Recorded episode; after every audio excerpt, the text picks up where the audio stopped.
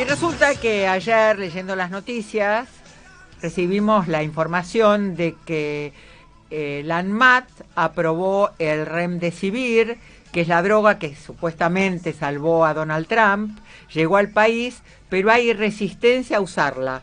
Para algunos expertos, el antiviral es un aporte que se limita a un grupo muy específico de pacientes con COVID, provincia y capital, eh, están pensando aún en comprarlo. Estamos en comunicación con Isabel Cassetti, que es infectóloga, directora médica de Helio Salud y jefa del servicio de infectología del Sanatorio La Trinidad. Doctora Cassetti, Aniventura Saluda, ¿cómo le va?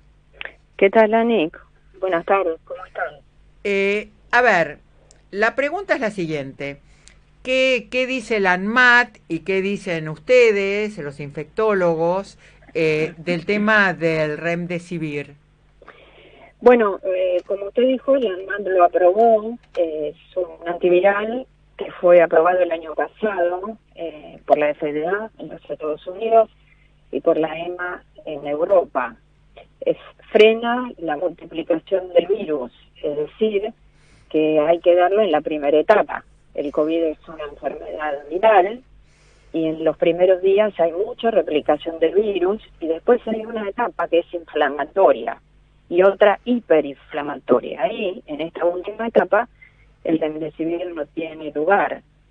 Pero como usted mencionaba, e, esta cuestión de la controversia, yo creo que eh, se basa en que nosotros no tenemos un tratamiento 100% efectivo en todas las etapas de la enfermedad como le contaba, estas tres etapas, viral, inflamatoria y más inflamatoria o hiperinflamatoria. Pero sí tenemos estas drogas que son un aporte para ser dados en esta etapa. Por ejemplo, los corticoides los tenemos que dar en etapa inflamatoria o hiperinflamatoria. Si lo damos al principio, no tiene eficacia, no solo que no tiene eficacia, sino que puede ser peor. Y el remdesivir dado desde el inicio de los síntomas hasta el día 10 o sea, antes del día 10 del inicio de los síntomas, donde está la etapa de replicación viral, ha demostrado que acelera la curación de la enfermedad y disminuye la mortalidad. En este grupo de personas que necesitan poco oxígeno, o sea, esto, esto, perdón, esto quiere decir cuando están con la bigotera, que no es que están... Eh, eh, exacto, exacto, exacto es cuando se internan y requieren oxígeno. Están estudiando para ver si se puede dar en la parte, eh, en la fase ambulatoria, digamos, ¿no? Pero todavía eso no está probado. Pero cuando requieren poco oxígeno, cuando ya hay mayor requerimiento de oxígeno y, y, van a lo que llamamos cánula de alto flujo, que requieren mucho, mucho oxígeno y de ahí van al respirador, ahí ya pierde la eficacia. ¿No? Pero en esta parte temprana, que nosotros podemos identificar claramente, es muy útil. Como decirle también, mire, es muy útil el suero equino, el plasma, el corticoide, eh, las otras drogas y tocilizumab, pero dado en forma adecuada en, en cada etapa, ¿no? Eh, ahora, eh, sí, perfectamente. La pregunta es la siguiente. Eh, por ejemplo, a mí en la primera etapa, cuando estaba con problemas respiratorios, sin bigotera, pero con algunos problemas respiratorios, cuando no tenía suficiente oxígeno, cuando con el oxímetro me dio bajo y me dio que tenía una neumonía bilateral, eh, me dieron plasma. Perfecto. Mire, el plasma ya está demostrado por eh, investigadores de acá de la Argentina y, e internacionales que plasma dado en forma tardía en la persona con respirador no sirve. El plasma dado precozmente, como usted señala, ahora, por ejemplo, le diría aún más precozmente de lo que se lo dieron a usted, dentro de las 72 horas y sin desaturación y sin necesidad de oxígeno, ¿no? Aún más precozmente. Inmediatamente después de eso, si no le hubieran dado plasma, ahí tiene lugar el remdesivir, porque todavía se están replicando virus. Entonces ese es el momento, si se requiere un poco una bigotera, si de la bigotera va un, poquito más de oxígeno, alguna máscara, ahí. Ahora, cuando ya se requiere alto flujo o asistencia mecánica respiratoria, ya es medio tarde. Pero si se inició antes y la enfermedad avanza, progresa, se puede dejar. No solo eso, sino que cuando uno lee los estudios, el tiempo de hospitalización fue menor, la gente se fue más rápido a sus casas, en fin, por eso insisto en esta cuestión de que cada estrategia de tratamiento dada en un momento adecuado. Ahora, doctora, estamos hablando con la doctora Isabel Casetti, infectóloga, directora médica de Helios Salud y jefa del Servicio de Infectología del Sanatorio La Trinidad.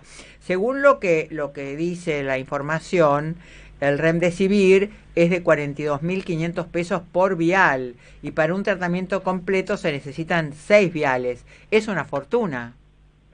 Bueno, eh, ¿sabe? Nosotros en general cuando estudiamos esto vemos un poco más... Perdón, doctora, ¿usted eh, se aleja, se acerca del micrófono? Porque hay un momento en que no se oye bien.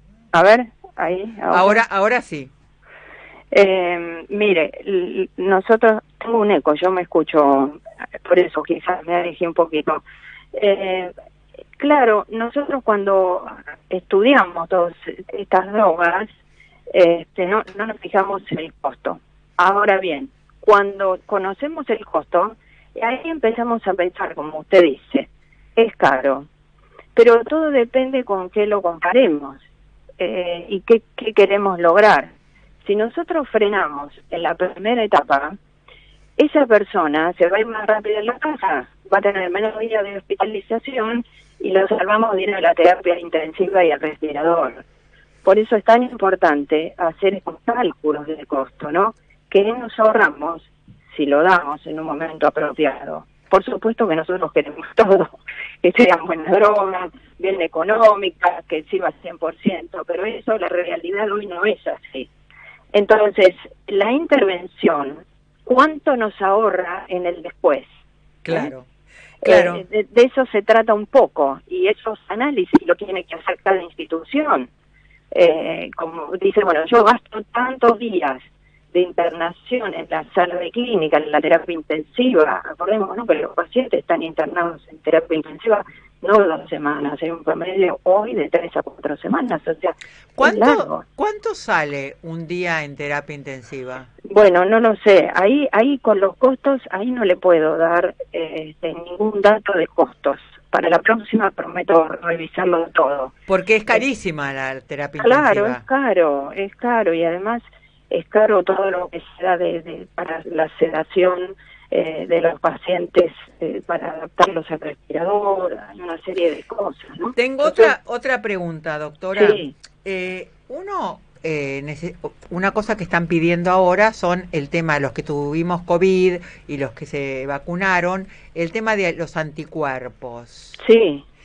¿Cómo se hace para aumentar los anticuerpos? Eh, más allá de haber tenido COVID y más allá de vacunarse, ¿hay alguna otra forma de aumentar los anticuerpos? En una época, esto a lo mejor, lo que yo digo, atrás a 600 años, pero cuando fue la, la polio, daban, daban gamma globulina. ¿Hay algo como algo parecido para aumentar los, los anticuerpos? Mire, hay estudios en marcha en el mundo con estrategias como la que usted plantea. Todavía no tenemos datos concluyentes, o sea que no le puedo decir sí, hay que darse globulina porque ya está demostrado que sirva.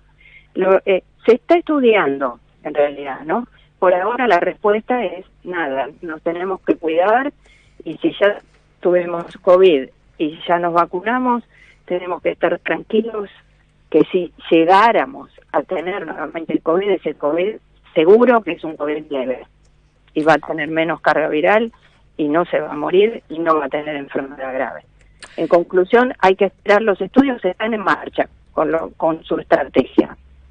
Perfecto. Eh, la pregunta es entonces, ¿todavía, más allá de que lo haya aprobado el ANMAT, el Remdesivir todavía no, es, no se aplica normalmente? Se están, eh, se está empezando a aplicar. Hay ya algunas instituciones que lo han comprado porque dijeron esto que le estoy contando a usted. Sacan los números, que no somos nosotros, ¿no? Son los, administradores, los pagadores, no los médicos. Y dicen, bueno, me sale tanto, tanto día de internación, terapia intensiva, lo que hablamos recién.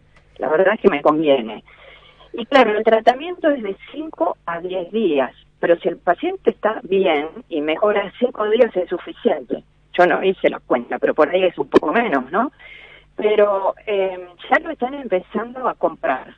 Sé que, por ejemplo, en la provincia de Córdoba ha hecho un pedido grande y acá no sé cómo estamos. Pero bueno, habrá que ver entonces. Isabel Casete, infectóloga, directora médica de Helios Salud, jefa del Servicio de Infectología del Sanatorio de la Trinidad. Muchas gracias. ¿eh? Un abrazo para ustedes. Buenas tardes.